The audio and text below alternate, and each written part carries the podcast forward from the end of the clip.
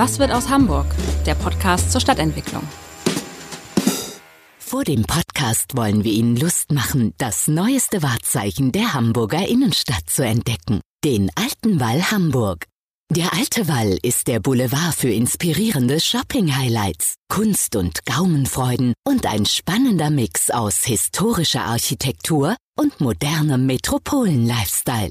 Alles unter dem Motto Fine Arts, Fine Shopping, Fine Dining. Der Alte Wall Hamburg wünscht viel Vergnügen beim Podcast hören. Hallo, moin, moin und herzlich willkommen zu einer neuen Ausgabe unseres Stadtentwicklungspodcasts. Mein Name ist Matthias Iken und ich freue mich, dass heute Dr. Andreas Kleinau bei mir ist. Er ist ja Verwalter eines Großgrundbesitzes, möchte ich mal sagen, denn der 55-Jährige ist seit einem Jahr Mitglied der Geschäftsführung der Hafen City GmbH und seit kurzem Nachfolger von Professor Jürgen Bruns-Behrentelk, also der neue Vorsitzende der Hafen City GmbH. Von Haus aus ist er eigentlich Betriebswirt, hat aber in den vergangenen Jahrzehnten als Projektentwickler und renommierter Berater der Immobilienszene sich einen Namen gemacht. Und weil er Hamburger ist, habe ich jetzt ein bisschen Angst, dass er auf meine erste Frage wie üblich antwortet.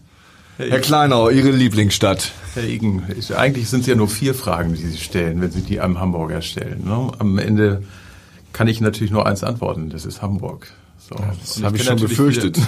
Ich lade bald keine Hamburger mehr ein, wenn das so langweilig wird. Ja, vielleicht sind ja auch andere Menschen befugt, darüber zu sprechen, was aus Hamburg wird, als diejenigen, die in Hamburg schaffen. Aber um da mal ehrlich zu sein, ich kenne natürlich viele tolle Städte und auch in der Entwicklung sind einige äh, wirklich so bahnbrechend, dass man ähm, sie auch erwähnen sollte. Aber bei Hamburg ist einfach ein Thema. Ich bin hier geboren, ich lebe hier, meine Kinder sind hier geboren. Ich bin so emotional verknüpft mit dieser Stadt. Da kann ich einfach nur Hamburg sagen. Schlicht, okay, sind, schlicht und ergreifend. Sie sind entschuldigt. Dankeschön. Ihr Lieblingsstadtteil? Muss jetzt konkreter werden. Ja, 105 Stadtteile. So. Und die kann ich noch nicht mal alle aufsagen. Deswegen ist es natürlich schwierig. Das, vielleicht gibt es ja den einen oder anderen, den ich gar nicht kenne. Aber aktuell, so in meiner Lebensphase, ich lebe jetzt in, in Hohe, Hohe Luft Ost. Und das ist so urban, so zentral. Es kommt so meinem Lebensstil gerade entgegen. Ähm, tolle Nachbarschaften, dass ich aktuell sagen darf, dass Hohluft Ost mein Lieblingsstadtteil ist. Natürlich liebe ich die Hafen City auch. Gibt es einen Lieblingsort in Hamburg, wo es ganz besonders schön ist? Ja, den gibt es. Also es gibt sehr, sehr viele schöne Orte. Vielleicht mal so ein bisschen persönlich gesprochen. Mein Lieblingsort ist natürlich eigentlich das Cockpit in meinem Boot. Und das liegt selten in Hamburg. Aber mein Lieblingsort in Hamburg ist aktuell ein Ort, zu dem die meisten Hörerinnen und Hörer jetzt nicht gehen können. Das ist auf der Vettelhöft an der Spitze. Und ich freue mich, wenn wir irgendwann den Grasburg entwickelt haben, dass der dann auch erreichbar ist für die Hamburgerinnen und Hamburger, weil er einen so wundervollen Blick eröffnet auf äh, eine Perspektive von Hamburg, die vielen wahrscheinlich sonst nur vom Schiff aus möglich ist. Und ähm, der ist gerade noch sehr verwunschen und äh, sehr zugewachsen. Leider ist er nur für diejenigen zugänglich, die momentan auf dieses Grundstück können. Und das Weil er hinter Zäunen liegt. Der liegt aktuell hinter Zäunen und ähm, der muss noch warten für die meisten. Aber das die ist aktuell mein Lieblingsort.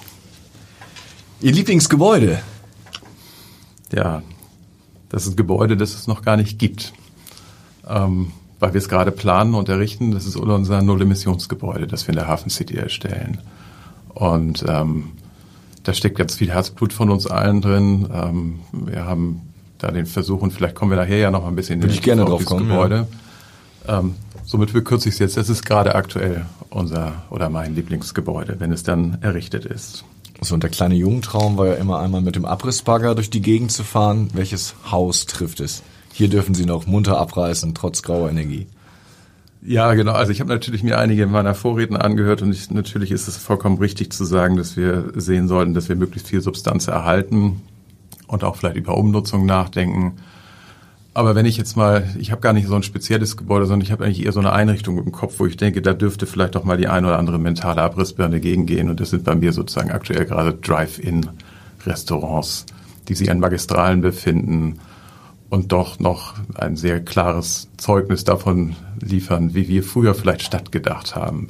Aus dem Haus gehen, mit dem Auto irgendwo hinfahren, sich von jemandem Essen ins Auto reichen lassen und gegebenenfalls auch wieder nach Hause fahren.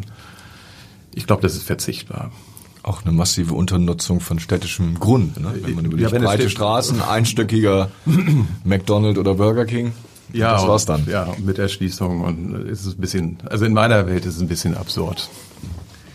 Ja, kommen wir mal dahin, wo es so etwas nicht gibt, Drive-Ins, nämlich in die Hafen City. Vor 20 Jahren war ja Baubeginn. Da ja. stand damals oder da begann man auf einem einsamen Gelände mit dem damaligen SAP-Haus, wo heute die Kühne Uni, glaube ich, drin ist.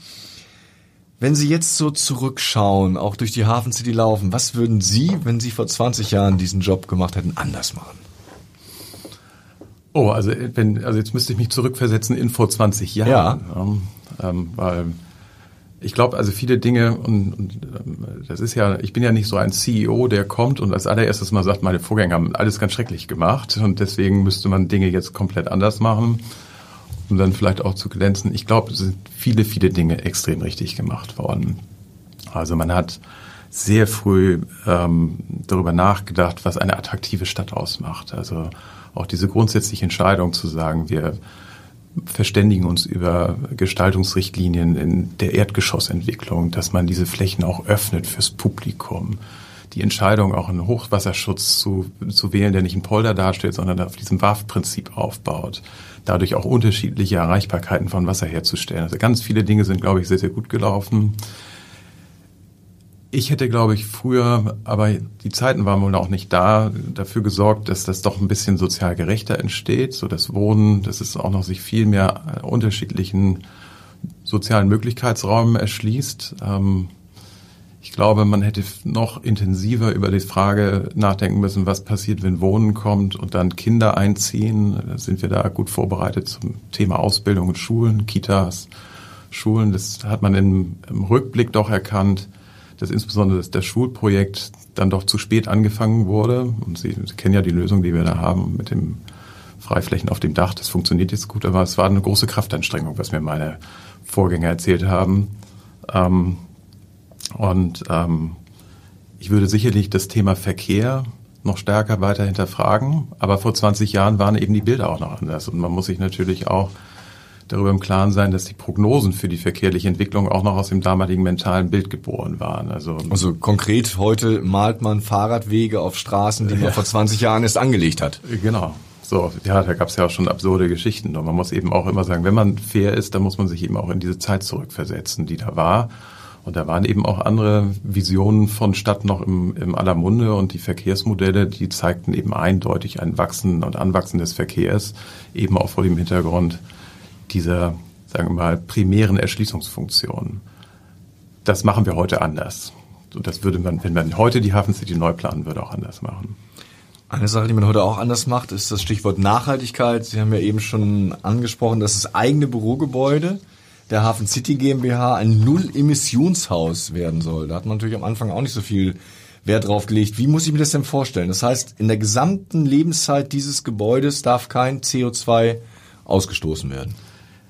Das wäre ein schönes Ziel. Ähm, nein, ähm, also es geht ja immer darum, also nicht nur was das Gebäude also neutral, selbst, was das Gebäude sein. selbst imitiert, ist ja. eine Sache, aber vor allen Dingen ähm, welche Energie äh, verwendet wird und welche CO2-Emissionen entstehen schon bei der Errichtung des Gebäudes. Und da äh, muss man sich dann eben auch Fragen stellen, welche Materialien werden verwendet und welchen CO2-Beitrag bringen schon diese äh, Materialien ein, wenn wir über Beton oder Holz sprechen, äh, wenn wir über rezyklierbare, also, also wiederverwendbare Materialien sprechen.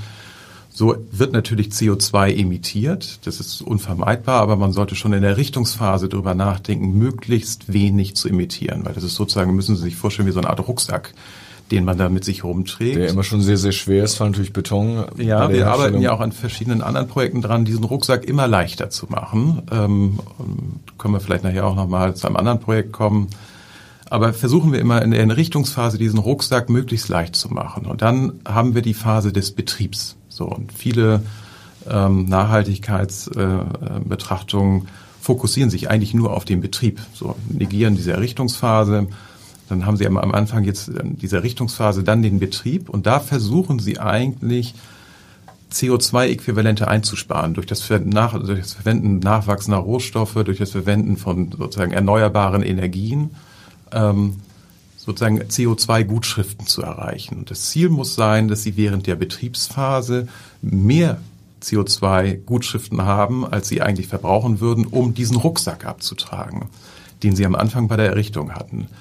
Nur das ist ja auch nur die halbe Wahrheit, weil dieser Rucksack wird eigentlich noch mal größer, wenn Sie darüber nachdenken, dass Sie irgendwann dieses Gebäude noch mal verändern wollen, also entweder umbauen wollen oder am Ende eines äh, Lebenszyklus wieder rückbauen wollen.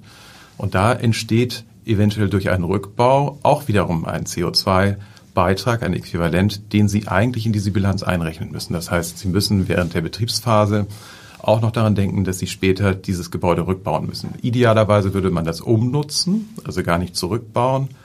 Aber sollte man das zurückbauen, dann muss eben diese gesamte Betrachtung äh, gemacht werden. Und wenn dort im Prinzip eine Null steht unter dieser Bilanz, also Rucksack, Beitrag zur Senkung und wieder Rückbau, dann spricht man von einem Null-Emissionsgebäude. Und wie muss ich mir das dann vorstellen? Also ich glaube, nur mit ähm, Dachgarten wird man das nicht erreichen. Nein, nein. Also erstmal ist die Frage, dass man, wenn man überhaupt, äh, dass man den Energieverbrauch schon mal sehr, sehr ähm, intensiv betrachtet, dass man grundsätzlich nur erneuerbare Energien einsetzt, dass natürlich auch Energie auf dem Gebäude selber erzeugt wird durch Einsatz von Photovoltaikanlagen oder anderen geothermischen Systemen. Das heißt, wir versuchen natürlich auch Energie aus dem Erdreich zu ziehen und über Wärmetauscher entsprechend zu wandeln. Diese Wärmetauscher werden mit Strom betrieben. Dieser Strom sollte allerdings durch Eigenerzeugung errichtet werden, ähm, erzeugt werden. Und damit versucht man im Prinzip sozusagen diese Energiebilanz als eine positive Bilanz zu kehren. Wir verpflichten übrigens auch alle, die in diesem Gebäude ähm, als Nutzer einziehen werden, denn wir werden dieses Gebäude nicht ausschließlich nutzen. Wir laden da auch andere ein, das mit uns zu nutzen. Auch die werden verpflichtet werden, ausschließlich erneuerbare Energien zu verwenden. So.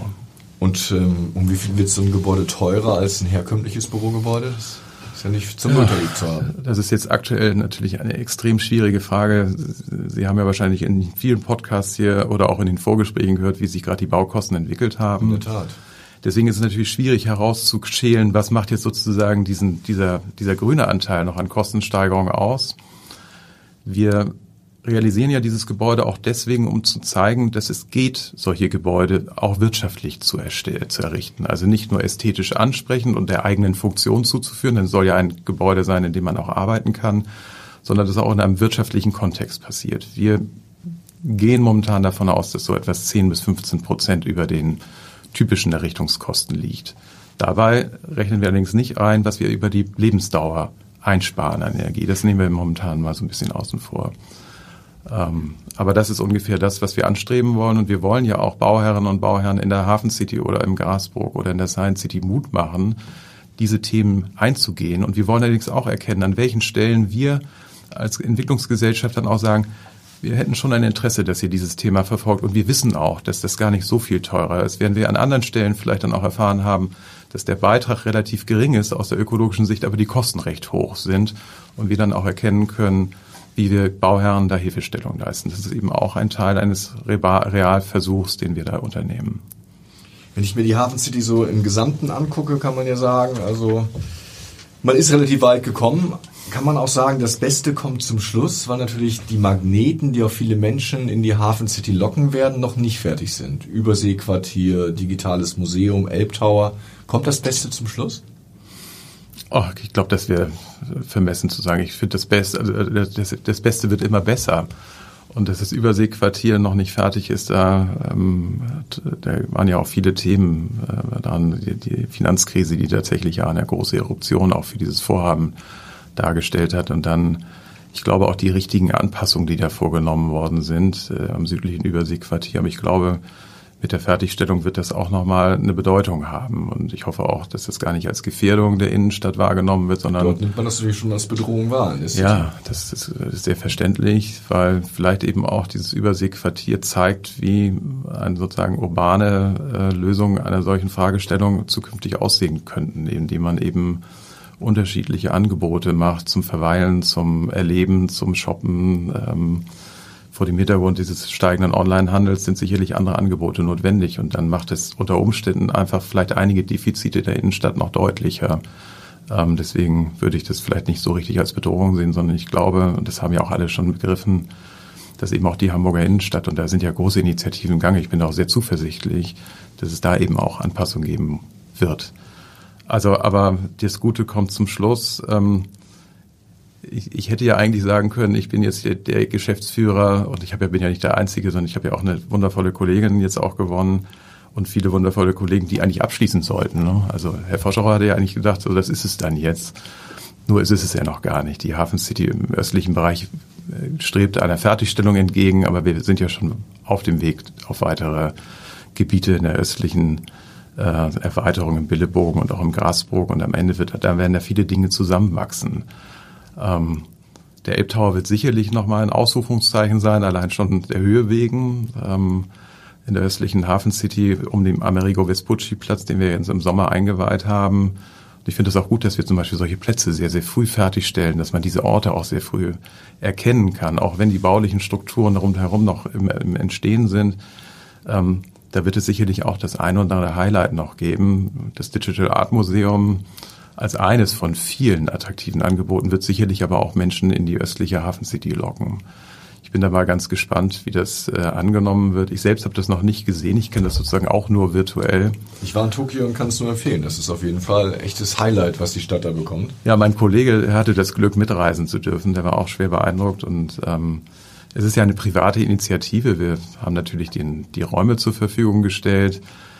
Ähm, und ähm, der, die Macher hinter diesem Museum, ähm, die ja hier auch in Hamburg ähm, wohl bekannt sind. Und ich finde es auch wundervoll, dass wir insbesondere Lars, Gründer Lars Hinrichs. Dass der Lars Hinrichs, genau, dass der eben auch sagt, ich, ich realisiere so etwas in Hamburg. Ähm, die streben natürlich einer sehr, sehr schnellen Eröffnung entgegen. Ähm, wir sehen, müssen sicherstellen, dass der Hochbau dem auch folgt. Und ähm, das wird sicherlich, er sagte mir neulich, sie hätten schon so viele Tickets verkauft, ähm, dass die sind schon im Ticketverkauf, dass ich wirklich beeindruckt war. Und ähm, da darf man sich, glaube ich, auch als Hamburgerinnen und Hamburger freuen. Gibt es da noch so einen Hidden Champion in der Hafen City, über den wir noch gar nicht so gesprochen haben, wo Sie aber sagen, das wird noch so ein richtiger Bringer, der die Menschen faszinieren und begeistern wird? Wir setzen ja gar nicht auf diese sozusagen, diese Champions, sondern eigentlich sollten die sich alle gut eingruppieren in einen Vielklang aus wundervollen Projekten und wenn Sie sich allein anschauen, was wir auch auf der sozialen Seite haben, mit den vielen Baugemeinschaften, die so gar nicht bekannt sind, die teilweise eben ganz spezielle Interessengruppen auch ähm, sozusagen mitbringen und damit eine soziale Vielfalt äh, herstellen. Das sind alles äh, Bringer und ähm, unsere Projekte, die jetzt auch auf diese Themen um, Nachhaltigkeit, Umwelt, ähm, Verwendung neuer Baustoffe äh, abzielen. Aber auch Unternehmen, die mit neuem Geist da in die, in die Hafen City und in, in die Erweiterung ziehen, das sind für mich alles Highlights. Also ähm, ich glaube, wir könnten für jedes dieser Projekte einen Podcast machen. Das würden Sie mich aber nächstes nicht einladen. Denn, ähm, und wir machen keine eigenen Podcasts, so jedenfalls jetzt noch nicht. Nein, also da würde ich jetzt sagen, lassen Sie sich mal überraschen von jedem einzelnen dieser Hidden Champions. Gibt es was, wovor Sie Angst haben, dass am Ende zum Beispiel das Überseequartier dann doch nicht so funktioniert, wie es die Macher befürchten oder der Elbtower nicht gebaut wird? Ähm, Angst ist äh, so, so, eine Begrifflichkeit, die ich glaube, dann haben erstmal andere Menschen, hätten andere Menschen Angst. Äh, Sorge hat man immer. Also dass, dass die Dinge auch so aufgehen und man hat ja auch viel Vertrauen und ähm, steckt ja auch, muss ja sagen, das ist ja kein, kein Werk von Einzelnen, sondern dahinter stecken ja relativ große Organisationen, die da sehr, sehr engagiert ihre Ziele verfolgen und vorantreiben und die auch eben sicherstellen wollen, dass diese Themen zum Erfolg geführt werden. Ähm, dass der Elbtower ähm, nicht gebaut wird, gut, das ähm, halte ich momentan für nicht realistisch. Wir, wir kriegen, wir, wir sehen in diesem ähm, Entwickler, das ist ja die Signa, ein hoch engagiertes Unternehmen, die dieses Projekt auch sehr vorantreiben, die ähm, mit wirklich hochqualifizierten Planerinnen und Planern da zu Werke gehen. Wir hören von äh, der Signa, dass es auch eine sehr, sehr rege Nachfrage nach diesen Flächen gibt. Es wird ja im Wesentlichen Büro- und Hotelnutzung sein, weil es eben auch so ein spezielles Produkt darstellt. Und es ist nicht nur der Nutzer, der jetzt bereits schon bekannt ist äh, in den Medien, ähm, sondern es sind andere Nutzer und ähm, Nämlich? über die darf ich natürlich nicht sprechen. Ja, das, ich würde es Ihnen sehr gerne sagen, aber ich glaube, dass ähm, äh, dann hätte ich echte Probleme mit der Signal, das würde ich nicht tun. Aber wir sind da sehr zuversichtlich und es ist allerdings auch so, dass wir als Stadt ja auch einen ganz klaren Strich gezogen haben und gesagt haben, ähm, Wir möchten sicherstellen, weil es ein privates Investment ist, dass diverse Sicherungsmechanismen in diesem Vertrag sicherstellen, dass dieses Gebäude, wenn es begonnen wird, auch fertiggestellt wird. Und dass es dann, wenn es begonnen wird, auch eine Vorvermietung vorgesehen ist. Das war schon eine recht deutliche Forderung, von der wir auch ausgehen, dass sie auch eingehalten wird. Ähm, es gab ja mal so die Diskussion, dass es auch möglich wäre, das ohne zu machen, aber wir haben auch klare Signale ausgesendet, dass dieses so stattfindet und ähm, deswegen bin ich sehr zuversichtlich, dass der Elb Tower kommt. Und auch um das Überseequartier machen sich keine Sorgen, das südliche Überseequartier mit einem großen Einkaufszentrum und Freizeitnutzung. Ja, es wird immer so als großes Einkaufszentrum genannt. Es, ist, es, sind, es sind natürlich Retail, also äh, Einkaufsflächen vorhanden, ähm, sind ja auch erste große Nutzer bekannt. Ähm, wir haben ein, ein ähm, begleitendes Verfahren ja zu dem Bebauungsplan. Ähm, da wurde ja auch nochmal überarbeitet. Ähm, das wurde von der Behörde für Stadtentwicklung und Wohnen ja, äh, vorangetrieben. Auch da bin ich jetzt zuversichtlich, dass die letzten Bausteine entsprechend so zusammenwirken, dass es da auch der Fertigstellung entgegenstrebt. Und wir haben da auch ganz viel Wohnen, das da realisiert wird. Ähm, und Hotels, äh, ein Kreuzfahrtterminal. Also es sind ja viele Nutzungen, die dort zusammen sind. Es ist nicht nur ein Einkaufszentrum, wie es dann manchmal sehr verkürzt dargestellt wird. Jetzt haben wir schon ganz viel über 127. Und übrigens mein Büro aktuell ist ja direkt vis-à-vis -vis der Baustelle und ja. da ist rege Tätigkeit zu, äh, zu vermerken. Ja, im übernächsten Jahr soll es ja auch eröffnet werden. Ne? Das ist jetzt, das ist der Plan. Ja, wir haben viel jetzt über 127 Hektar gesprochen, mit Wasser 157 Hektar, nämlich über die Hafen City, aber ich habe ja vorhin so ein bisschen flachsend gesagt, Sie sind Verwalter eines Großgrundbesitzes. ja. Sie haben ja auch noch 68 Hektar Grasburg, 79 Hektar Billebogen und 125 Hektar Science City. Vielleicht fangen wir mal ausgehend beim Elbtower an. Vielleicht nehmen Sie uns mal mit auf so eine kleine virtuelle Reise, weil der Grasburg liegt ja vis-à-vis. -vis. Es geht da auch um den Stadteingang Elbbrücken. Wie wird sich da diese ganze Gegend verändern, die im Augenblick eher so ein Nichtort ist? Sie haben selber vorhin die Veddel angesprochen, wo man eigentlich ja. nicht hin kann, obwohl es so schön ist. Also, also Veddel, ist nun, aus, Veddel ist nun ausgerückt kein Nichtort. Ich finde die Veddel wundervoll. Ähm, aber das, was Sie ansprechen, ist, und, und, das ist vielleicht auch so, so ein Bild, das sich noch gar nicht so richtig äh, wahrscheinlich in der Hamburger, im Hamburger Bewusstsein festgesetzt hat. Viele Bilder, die wir auch produzieren, deuten immer darauf hin, dass die sozusagen die Hamburger Innenstadt so mit dem Elbtower so den östlichen Abschluss gefunden hat. Dann haben wir die Elbbrücken, die verbinden dann im Prinzip, äh, die machen den Sprung über die Elbe. Aber in Wahrheit ähm, wird man sich an einen, auch einen neuen Blick gewöhnen, ähm, der eigentlich diesen Elbtower in ein Zentrum stellt einer neuen Entwicklung, äh, wo wir und wenn Sie die Elbbrücken sehen, ähm, einmal den Sprung über die Elbe schaffen, die Entwicklung des kleinen Grasbrook. Ich meine, wir haben ja hier in dem Podcast schon viel über den Grasbrook gehört. Ähm, ähm, auch über die Frage, ist das jetzt angemessen, in welcher Größe er entwickelt wird, das die, die Diskussion. Manche sagen, er ist zu klein. Und andere sagen, er bedroht die Hafenwirtschaft. Ähm, ähm, andere sagen, er ist nicht umfassend genug, weil er die Vettel auch nicht richtig mit einbezieht. Also es gibt viele, viele kritische Stimmen dazu, aber es wird im Prinzip ein Sprung werden, ähm, der uns auch gelingen wird. Wir haben einen hervorragenden Funktionsplan. Vielleicht können wir nachher darüber auch nochmal sprechen, was ein Funktionsplan ist, aber das sind so die ersten städtebaulichen klaren Bilder und auch die freiräumlichen Bilder. Ähm, wir werden ähm, feststellen, dass mit dem Kniegelenk, also wenn Sie über die, die Elbbrücke fahren und dann in der, auf der Vettel ankommen, dort vorne im Prinzip ähm, sich ja noch so ein Raum befindet, den äh, nördliche Vettel genannt, äh, der eigentlich so eine Art Kniegelenk darstellen wird zwischen dem Grasbrook und der Vettel. Der wird eine wesentliche Bedeutung bekommen äh, in seiner Ausgestaltung und auch in seinen Funktionen, auch in der Verbindung zwischen diesem bestehenden und neuen Stadtteil. Und der Grasbrook wird dann weitergehen, auch in das Hafentorquartier. Und plötzlich, wenn Sie so das Bild haben, kommt vom Süden dort Stadtraum herangerauscht und geht dann über die Elbe hinweg ähm, und dann östlich an der Hafen City vorbei. Und wenn Sie heute über die Elbbrücken fahren würden, dann stellen Sie das als einen relativ unwirtlichen Raum fest, der ein bisschen ungeordnet, unsortiert ist. In der Mitte steht dieses Haus mit dem Werbelogo eines deutschen Automobilunternehmens. Mhm. Ich weiß jetzt nicht, wenn die jetzt Werbung schalten würden, könnten wir das auch nennen, aber das machen wir jetzt nicht. Und ähm, das eh jeder wissen. das könnte eine Testfrage sein für jemanden. Und dann geht es im Prinzip weiter.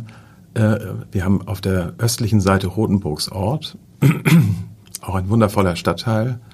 Äh, auf der westlichen Seite den, den Brandshof, ähm, der dann auch Teil einer Entwicklung werden wird, die wir auch durch geschickte Wegeführung und Brückenverbindungen mit der Hafen City verbinden werden und damit auch mit den Nahverkehrsangeboten. Und wenn Sie dann so ein bisschen weiter nordöstlich wandern, dann kommen Sie über den Huckepack-Bahnhof bis in den Billebogen hinein. Ähm, und das sind Gebiete, die auch in den nächsten Jahren entwickelt werden für Wohnen, aber auch für Arbeiten, für Produktion, äh, für neue Formen des Arbeitens. Und da sind wir natürlich nicht nur Großgrundbesitzer, Herr Egen, ähm, sondern wir sind da Teil, wir sitzen Teile der Flächen und werden auch Teile transformieren und werden aber vor allen Dingen mit den Nachbarn, den Grundstückseigentümerinnen und Eigentümern dort versuchen, diese Stadt weiterzuentwickeln. Und das wird ein sehr, sehr spannender Prozess. Also da sind wir ganz am Anfang. Wenn man so auf die Karte schaut, sieht man ja, das ist ja wirklich im Herzen der Stadt. Ja. Wenn man da sich auch mal ein bisschen umtut, lang geht, sieht man tolle Wasserlagen, tolle Blicke, tolle Möglichkeiten. Gibt es ja eigentlich viele aus anderen Städten, die sagen, Mensch, ihr in Hamburg habt das gut, weil ihr habt so vergessene Flächen, die ihr jetzt neu entwickeln könnt. Das gibt's ja Ach, ich glaube, es gibt ganz viele, die neidvoll auf Hamburg schauen und die, die, die kommen und wenn sie uns besuchen, also nicht besuchen, besuchen sie in der Regel erstmal die Hafen City, dann sind sie sowieso schon schwer beeindruckt. Und ähm, aber die erkennen schon auch die Möglichkeiten, die wir haben. Und in, in der Tat, Herr Iken, wenn man sich insbesondere dort in, in, im Rotenburgs Ort und auch nördlich davon im Billebogen bewegt äh, und dort auch die dieses für Hamburg ja wundervolle Spiel zwischen Land, Wasser, kleinen Inseln ähm, näher betrachtet und dann teilweise auch sieht, wie untergenutzt die Flächen sind, ähm, dann braucht man gar nicht viel Fantasie, um zu erkennen, was für ein Entwicklungspotenzial wir in Hamburg doch noch in einer so großen Zentrumsnähe haben. So, wir müssen aufpassen, dass wir das auch heterogen genug entwickeln. Das heißt, es ist nicht immer das Modell der Hafen City das angemessene Modell, sondern wir müssen eben auch überlegen, wie die Stadt angebotsfähig bleibt, auch für unterschiedliche Themen, Wohnen, Arbeiten, Leben. Aber ich glaube, da wären viele, wenn wir sie hinführten, doch sehr angetan, was wir noch für Räume haben. Vielleicht mal konkret, weil es gibt ja so, so ein Beispiel, ähm, wir haben eben die Veddel gesprochen, da gibt es die Veddeler Fischgaststätte. Das ist, glaube ich, mhm. ein, ein Ort, toller Fisch, ein bisschen eine Zeitreise in die 60er Jahre. Das ist ein Ort, der für die Veddel steht, den auch viele Hamburger kennen und der jetzt so ein bisschen unter Druck gerät, auch durch das, was dort passieren soll. Gibt ja. es da eine Bestandsgarantie oder sind das quasi die ersten Opfer der großen Pläne? Oh, ich glaube, das wäre fatal, wenn die zum Opfer kämen. Also werden, das sind, ähm, ich war selbst gerade neulich zu Besuch in der Fischgaststätte. Ähm, ist ja auch ein wundervolles äh, Familie, eine Familie, die jetzt auch schon der nächsten Generation denkt. Ein ganz junger Mann, der da ähm, sich vorbereitet, eventuell auch in die Fußstapfen der Eltern zu treten. Ähm, das ist eine Hamburger Ikone und wir sind uns, glaube ich, alle einig, jedenfalls die, mit denen ich äh, spreche, die in Hamburg über Planung nachdenken, dass dieser Raum nicht ohne diese Fischgaststätte gedacht wird. Das war, glaube ich, auch noch nie das Thema. Das darf auch nicht passieren.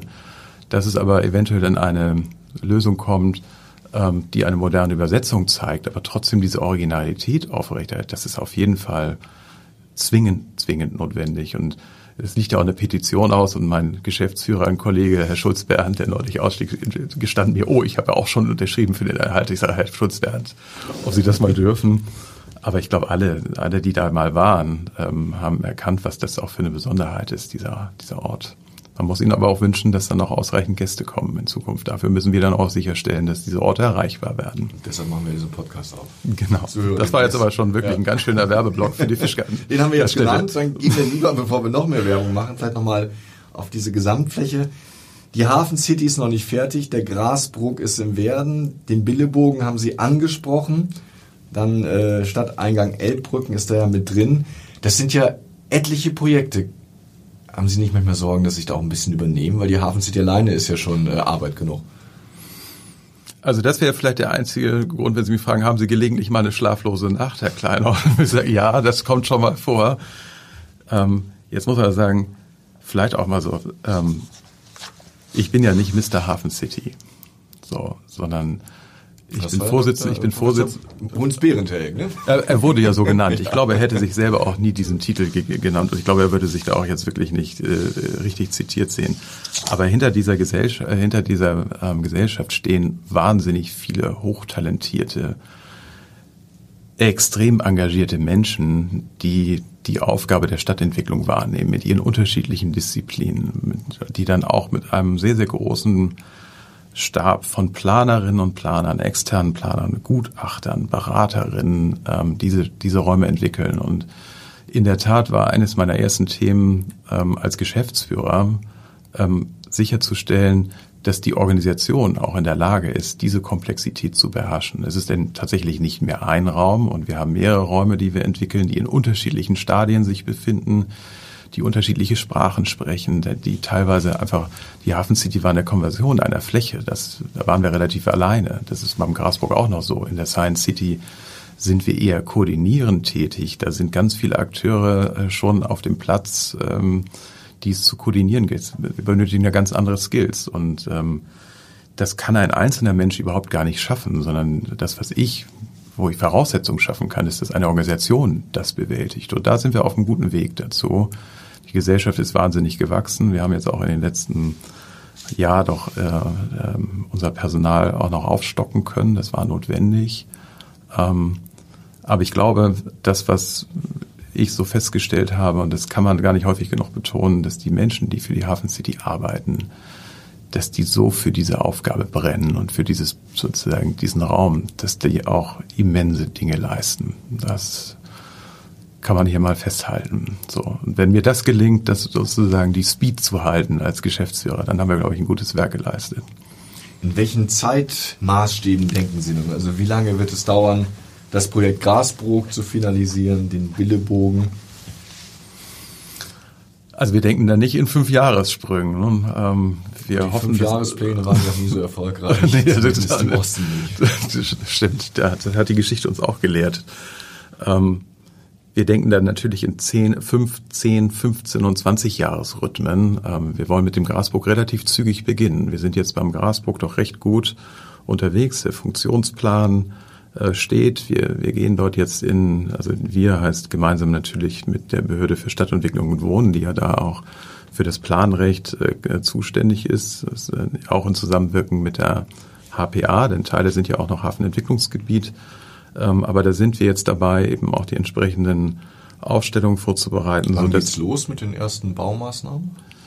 Ja, ich denke, wir werden angebotsfähig werden so im, im, nächsten Jahr. Man wird wahrscheinlich 23, 24 könnten die ersten, also sagen wir Hochbauten realisiert mhm. werden. Wir werden natürlich die Infrastrukturen vorziehen. Da werden Sie einige Dinge früher erkennen. Denn der, der Grasburg muss ja auch erreichbar sein, ähm, auch sicher erreichbar sein. Ähm, und das streben wir so an. Wir sind jetzt gerade auch in der Entwicklung sozusagen unserer finalen Entwicklungsstrategie. Das heißt, also wie werden wir den Grasburg entwickeln? An welchen Stellen werden wir äh, Bauherrinnen und Bauherren auch einladen, mit uns zusammen diesen Grasburg zu entwickeln? Ähm, das werden wir so im nächsten, im ersten Quartal ähm, dann auch mit der Öffentlichkeit diskutieren. Und dann gehen wir sukzessive in, in die Realisierung. Wir werden vom Osten her beginnen, wenn man den Grasburg schaut, an, an der Elbe gelegen, dann vom Osten her in den Westen entwickeln. Wir haben das Deutsche Hafenmuseum, das sich dann eher am westlichen, in einer westlichen Spitze befinden wird. Da müssen wir auch sicherstellen, dass da die Voraussetzungen geschaffen werden. Die Peking wird dort liegen.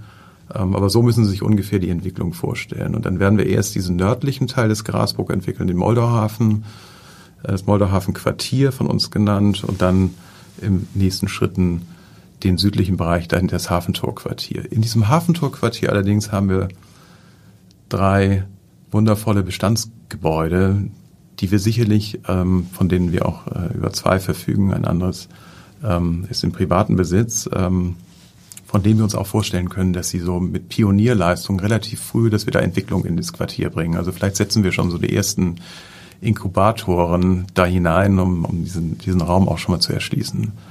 Das ist so unsere Strategie. Beim Billebogen ähm, sprechen wir eigentlich ja über mehrere Räume. das Billebecken oben im, direkt am Wasserbezug, da haben wir jetzt einen Wettbewerb äh, absolviert im, im Sommer, haben dann einen sehr, sehr guten Entwurf eines Funktionsplans bekommen, der jetzt äh, durchgeschärft und durchgearbeitet wird. Auch natürlich mit den Nachbarn, mit den Bewohnerinnen. Das machen wir natürlich mit dem Bezirk Mitte zusammen, der da federführend dann auch für den B-Plan zuständig sein wird. Ähm, den Huckepack-Bahnhof, der momentan ein bisschen gebremst ist, weil wir da auch natürlich die berechtigten Interessen der angrenzenden Industrie berücksichtigen wollen und müssen. Und dann da sind wir im Stadteingang, wo wir uns jetzt mit dem Aufstellen von zwei B-Plänen auseinandersetzen. Und dann sind das so die normalen Abläufe, die Sie kennen, aber auch da müssen wir uns viel mit den Nachbarn und den vorhandenen Akteurinnen und Akteuren abstimmen. Aber das sind dann so eher fünf und zehn Jahreszyklen, die wir da jetzt im Auge haben. Also ich, auch ich brauche einen langen Atem. 20 Jahre soll ja sogar der Entwicklungszeitraum bei der Science City in Bahrenfeld sein. Auf die würde ich gerne noch mal kurz vor Schluss jetzt kommen. Das ist ja eigentlich auch noch mal ein ganz anderes Projekt, oder? Ja, spannend. Das ist total faszinierend. Was fasziniert Sie daran so? Hamburg ist ja nicht nur mein, mein Lieblingsort, sondern ich habe ja für mich auch eine Entscheidung getroffen, meine berufliche Karriere zu ändern. Und das war vor allen Dingen die Frage, dass es eine einmalige Chance gibt, Hamburg auch mit zu gestalten. Also nicht, ich bin nicht der Gestalter, sondern aber Teil dieser Gestaltung zu sein. Und ein Teil der heutigen DNA von Hamburg ist uns eigentlich wohl bekannt. Ähm, müssen wir gar nicht hier so vertiefen. Alles, was um das Thema Hafen geht. Ähm, die Medienwirtschaft, die wir jahrelang sozusagen waren wir eine der Medienhauptstädte äh, in Deutschland. Und ich glaube, dass es uns mit der Science City gelang, gelingen kann, weil wir sie eben so aus einem vier, aus einem Zusammenspiel von vier Elementen Grundlagenforschung auf höchstem internationalen Niveau mit Großforschungsanlagen, auch mit Bundeseinrichtungen, Forschung und Lehre, Übertragung in Wirtschaft. Das heißt also auch da Sprungbretter zu bringen, um, um anwendungsnahe oder forschungsnahe Produkte in, in produktionsreife Produkte zu transformieren und gleichzeitig eine Zivilbevölkerung, also die, die Menschen in einem Stadtraum mitzunehmen. Und dieser Vierklang, also aus, nicht zu sagen, ich packe nur Forschung und Ausbildung zusammen oder nur Wirtschaft und Forschung, sondern diesen Vierklang, dass es uns schaffen, dass wir schaffen wird, dass das ein Teil der DNA von Hamburg wird. Dass nicht vielleicht meine Kinder, die sind auch schon wieder zu alt, aber deren Kinder vielleicht, wenn sie an Hamburg denken, auch sagen, Hamburg ist auch ein Ort für Hochleistungsforschung, für Entwicklung. Das treibt mich an und das wäre ein Bild, das ich von der Science City hätte. Und wenn uns das gelingen wird, und das ist nicht einfach dort. Und Sie hatten ja letzte Woche, glaube ich, Frau von Berg hier. Und es gibt so viele, die da auch mit uns dran ziehen an diesem, an diesem Ziel. Und auch viele, die uns Achtungsschilder aufstellen und sagen, denkt bitte an diese Themen. Ganz wichtig. Es gibt nicht mal einen S-Bahn-Anschluss ne, oder einen U-Bahn-Anschluss. Also die Erschließung ist sichergestellt, aber auch das ist natürlich alles ganz diffizil zu untersuchen. Aber wenn uns das gelingen wird, wird das ein Riesenerfolg für Hamburg. Und da braucht man einen langen Atem und da bin ich jetzt vielleicht einer, der das Staffelholz übernommen hat und es da wahrscheinlich sehr, sehr sicher jemand anderem in die Hand drücken wird. Ähm, der Uni-Präsident Herr Lenzen hat ja von einem deutschen Oxford gesprochen. Ist das auch so ein bisschen eine Zielmarke, die Sie da haben? Äh, also ich sage mal vom wissenschaftlichen Anspruch schon, aber wir sind eben eine große Stadt, eine Metropole und nicht fokussiert dann auf dieses eine Thema sondern es muss Teil unserer DNA sein. Wir werden andere Themen von Hamburg auch weiterentwickeln und erfolgreich machen. Das braucht Hamburg. Und deswegen wäre mir sozusagen dieses, sozusagen dieses fokussierte Universitätsstadtbild wäre mir zu eng gefasst. Aber ich glaube, er zielte eher auf sozusagen das wissenschaftliche Weltniveau an. Das hoffe ich, dass uns das gelingt. Letzte Frage, Dr. Kleiner. Ihr Vorgänger war 19 Jahre im Amt. Wenn ich jetzt 19 Jahre weiterrechne, könnten Sie dann 2040 in den Ruhestand gehen. Wahrscheinlich müssen wir eh alle länger arbeiten. Ja, ist dann abgesehen von der Science City alles fertig? Nein, das glaube ich nicht. Ich glaube, wir werden an einigen Themen auch noch länger studieren, wie der Schweizer sagen würde. Es wäre schön, wenn wir mit vielen Dingen fertig wären.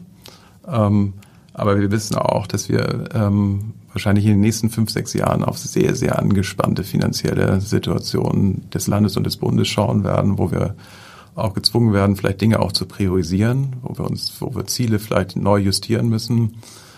Deswegen, wenn Sie mich fragen, würden ich allein entscheiden, würde ich sagen, ja, ist fertig. Aber ich bin Realist genug, um zu sagen, es wird wahrscheinlich dann auch noch der ein oder andere Möglichkeitsraum bestehen bleiben nach meiner Zeit hier. Auf jeden Fall bei der Perspektive bei den Projekten, glaube ich, werden wir noch häufiger aufeinandertreffen, wenn es heißt, was wird aus Hamburg? Vielen Dank, Herr Kleinau, und ja, schalten Sie bald wieder ein. Vielen Dank. Weitere Podcasts vom Hamburger Abendblatt finden Sie auf abendblatt.de slash podcast.